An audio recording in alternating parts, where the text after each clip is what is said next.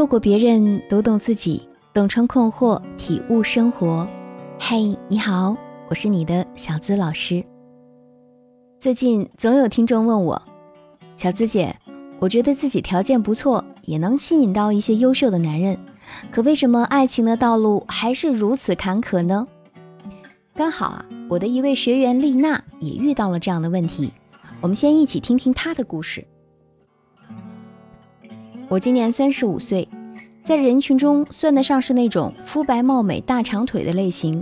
身边的朋友对我的评价也不错，他们都说我是那种适合做老婆的女人。可是这两年我遇到过好几个优质男，却没有一个能长期发展的。有的交往三个月就撤退了，也有的给我发了好人卡。最长的那个，我本来以为我们都要步入婚姻殿堂了，可最后还是分手了。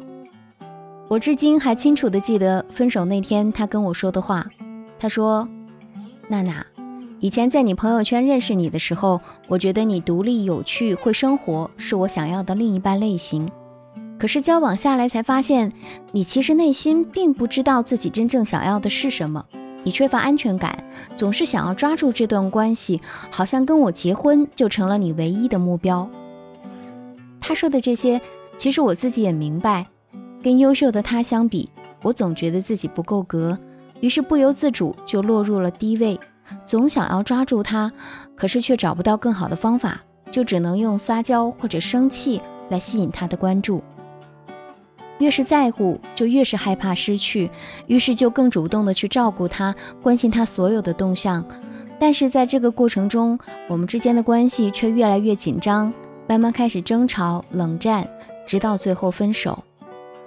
我也看过一些有关两性关系的书，听过脱单的课程，可是，在面临实际关系的时候，还是常常受挫。也有人劝我降低一些标准，可我就是想要优质男，该怎么办啊？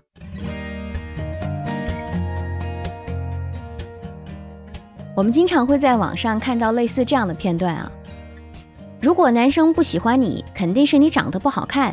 因为男生都是视觉动物，女生只要变得漂亮，就一定可以让任何男生喜欢上。你赞同这句话吗？虽然从大数据上统计，男人更侧重于女生的颜值，女生更侧重于男生的条件，但是如果我们仔细的去研究，就会发现，其实情感上的择偶是复杂而又多变的，影响两个人相互吸引的因素有很多。特别当对方还是优质男的时候，颜值上的吸引啊，仅仅是表层，还有很多你可能根本就没有了解过的。那像丽娜这样的女生，其实在两性关系当中还存在这样的问题。第一呢，就是自我定位不清晰。有些女生颜值过关，经济也独立，平时也有自己的一些追求，可是，一旦跟比自己优秀的男人交往之后啊，立马就像变了一个人似的。如果对他有任何不满意的地方，就开始胡思乱想，内心觉得啊自己哪哪配不上别人，特别容易产生自我轻视的念头。还有些女生呢，会出现托付心态，把自己所有的一切都寄希望于对方的评价，对方说不好的东西，她就舍弃，根本没有考虑到自己真正的需求，久而久之就会丧失自我。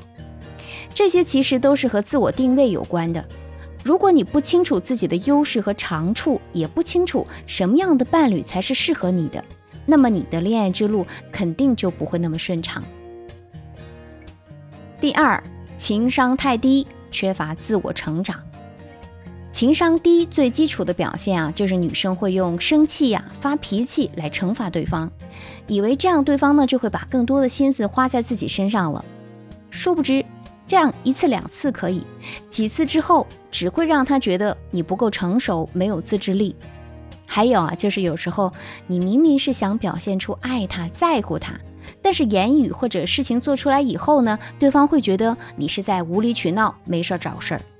时间久了，就会像丽娜前男友说的那样，他会认为你是想把婚姻当做跳板，把他当做人生的终极目标，缺乏自我提升，从而对你失去了兴趣。第三，很多女生太注重自我的感受，很多恋爱中的女生会忽略掉空间感，就只让男生啊时刻都陪着自己，依赖性太强，完全忽视了对方的私人生活，喜欢以自我情绪为主导去为对方制定规则。那这些人太在乎自己的感受，而忘记了去尊重对方的原则和喜好。这在恋爱关系当中其实也是大忌啊。当然了，不同人身上它存在不同的问题，还是要具体问题具体分析。如果你想要摆脱这些问题，更好的跟优质男发展关系，你可以添加我的小助理微信“恋爱成长全拼加数字零零八”，来帮你找到你自己的问题，从而收获属于你的幸福吧。现实中，想要吸引到优质男，靠的绝不单单只有容貌、身材这些外在。正所谓，好看的皮囊太多，而有趣的灵魂太少。你想让对方对你产生长久的爱情，而不是单纯的荷尔蒙，那就需要有个互动的过程，就像是讲故事，有开头、发展、高潮、结局，这样才能更打动人。所以我们需要做的是，第一，先经营好自己，再出发，因为先天成长的因素。很多女生啊会被固定俗成的思维压抑，家庭教育没有给她们自信，所以遇到比自己强大的男性时，就很容易提不起自信。但其实我们并不需要抱有低价值思维，而是需要坚定的肯定自己的价值。就像马太效应，马太效应讲的是强者愈强，弱者愈弱的现象。所以，当你认为自己就是很卑微的时候，那你就会永远的卑微下去。我们买衣服、买化妆品都知道要认牌子，那么这么重要的你自己，是不是也应该像品牌一样去经营自己呢？其实，恋爱也好，工作也好，都只是你人生中的一部分。唯有经营好你自己，从一而终的坚守内心，才能让喜欢的人看到你的闪光点。所以，女人的自我定位不能三天两头来回换，要确定一个方向去努力经营。然后你收获的就不单单只有爱情，还会有所有人对你的肯定。第二，运用禁果效应，控制好恋爱节奏。禁果效应的心理学基础啊是两种心理，一是逆反心理，二是好奇心。人们往往倾向于对自己不了解的东西产生好奇，而逆反心理则来源于人们摆脱束缚、追求自由的基因。简单来说，就是越得不到的东西越觉得好，越是得不到的爱情就越觉得是真爱。这就提醒我们在恋爱的时候要注意这三小点：第一，控制好恋爱节奏。有的女生一旦遇到喜欢的人，就总想把自己的一切都让对方知道，太快的暴露一切会失去恋爱原有的神秘感。而正确的方法呢，是每次透露一小点。并给他一点点提示，慢慢的引导他去探索你，这样才能激起男人的求知欲。第二，保持自己的见解和态度。比如说，你拒绝了男生的约会，而是跟闺蜜去逛街，这个时候你不需要向他解释为什么，除非他一定要问。因为当你没有底气和自信的时候，才会需要向对方解释。那越解释，就会让他觉得你是在掩饰自己的心虚。第三，打破常规，制造惊喜。比如说啊，我们可以有意识的打破常规路线，来点即兴的、随机的节目，像是说走就走的旅行、冒险，去做一些从未尝试过的事情等等，让他慢慢的对你产生好奇，越来越想靠近。第三个大点也很重要，吸引之后还要不断的让他有危机感。就有人问。男人有什么感觉的时候会十分珍惜一个女人？答案是，让他感受到你随时都有可能离开他的时候。即使是优质男，他也是男人。一段感情当中，女人想要占据主动地位，那么适度的展现危机感将是最好的方法。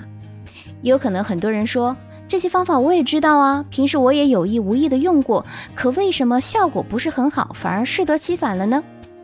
这其实和使用方法的人是分不开的。